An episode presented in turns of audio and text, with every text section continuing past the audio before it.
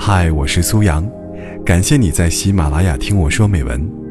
微信搜索“听美文”三个字，关注我的个人公众号，在那里可以获取每期录音的同步图文，同时也可以了解我更多。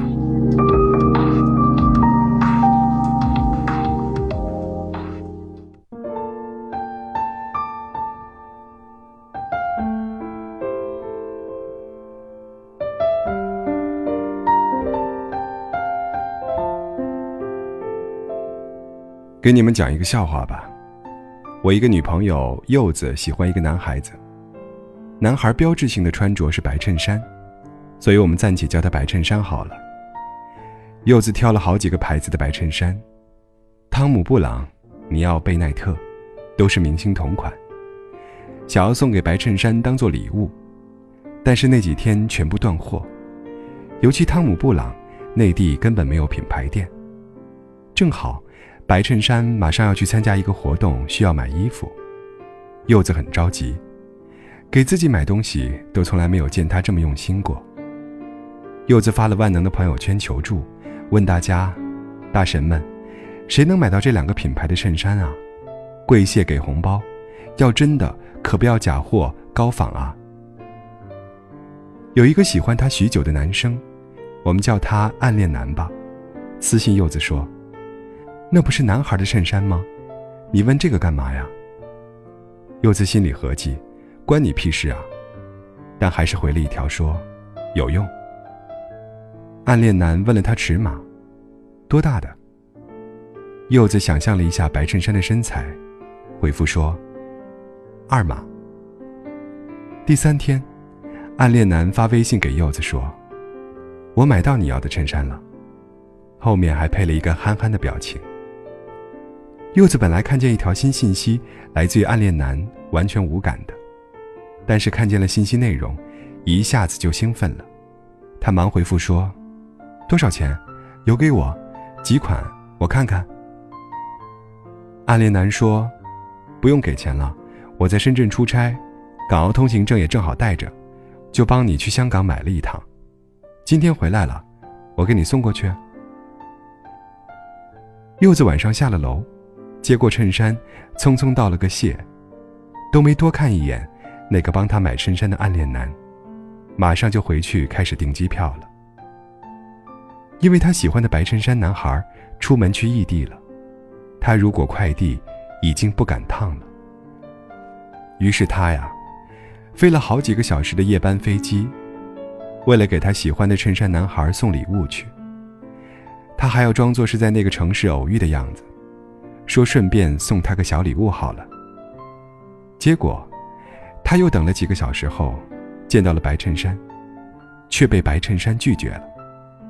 白衬衫没要，说：“太贵重了，这礼物我不能收的。”丝毫没问柚子来干什么。柚子恨不得把所有衣服都丢进马桶。他在群里和我们吐槽，问我们说。我是不是特别傻呀？我看起来聪明伶俐的，为什么在他面前就这么傻呢？真贱！我也有暗恋柚子的那个男孩照片，我去翻了翻他朋友圈，看见他凌晨发了一条，说：“用一趟跋涉，换来了两分钟的相逢。”我截图发群里说：“其实不是啊，你看你在暗恋男面前就是牛逼的存在啊。”过了半天，柚子说了一句话：“都是贱的呀，爱你的人像个傻子似的在那儿等你，你爱的人像只狗似的在那儿装逼。”又过了会儿，他说：“我给暗恋男充了两万话费，我不想亏欠他人情，这几件衬衫加起来差不多了，寒了人家心，别再损失了人家的钱呢。”我以前会和喜欢的男孩子每晚都发晚安，么么哒。但是我们分手了，可我还想他呀。我觉得，在微信跟他说话是一种骚扰，所以，我改成了微博私信他，晚安，么么哒。给他发微博私信的人很多很多，我猜，他一定看不见吧。我和朋友聊起这件事的时候，朋友说我：“傻子，你这样要到什么时候啊？”我想了一下，说：“到他再有女朋友吧，反正他也看不见，就当做是一种不打扰的喜欢。”朋友又说：“你觉得有用吗？你以为他会感动啊？”我动摇了一下，坦白讲，我心里的确抱着这种期望的呀。朋友又说：“那你想想，当时每天给你发早安、晚安的老钱呢？”老钱是一个喜欢我的男孩，一度每天都发早安、晚安给我，可我从来不回复，偶尔喝多了。还要和我长篇大论一番，写一篇八百字的微信表白作文。我还拿着他的例子和朋友们说：“你们看，老钱是不是有病啊？”老钱删了我的那天说：“你真牛逼，我服了。”现在想想，同样的事也发生在了我身上。我想，我们每个人都一样，在我们爱的人面前。像傻子一样的活着，却在爱我们的人身上找存在感。我们一直都在辜负着别人，又被人辜负着。我们被人伤害，又不停的伤害着别人。这世界是一个圆，轮回着我们每一个人。我们都在这种感情中，不断的被推着前行，然后又推着另一个人。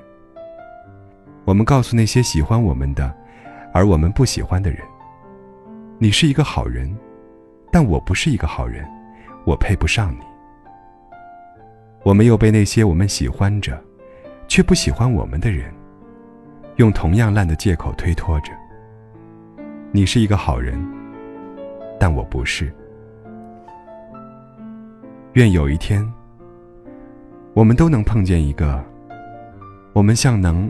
爱他爱到像一只狗一样，而他也能以同样的方式爱着我们。既不怕他在你面前耀武扬威，也不怕你在他面前变成那个执着的傻子。对着彼此说：“就是你了，相爱吧，别再祸害别人，也别再被人祸害了。